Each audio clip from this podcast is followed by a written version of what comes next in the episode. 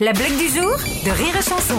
Un, un Belge qui est invité par un ami français à Paris et euh, ils sortent en boîte et tout et le Belge il dit écoute je suis très emmerdé hein, Yannick mais je n'arrive pas à draguer. Il n'y a rien à faire, je n'arrive pas. Pourtant je vois de belles femmes, je lui physiquement un- un- je suis assez correct mais je n'arrive pas à draguer. Le français il dit écoute c'est normal c'est parce que t'arrives pas trop à, à enclencher quoi, faut, faut que tu leur parles quoi, faut, faut, faut les aborder quoi. Il dit rien, je vais te montrer comment ça marche. Il va chez une fille, il dit euh, Salut, donne-moi un chiffre 1 à 10. La fille dit euh, 7. Super, t'as gagné le droit de danser avec moi toute la soirée.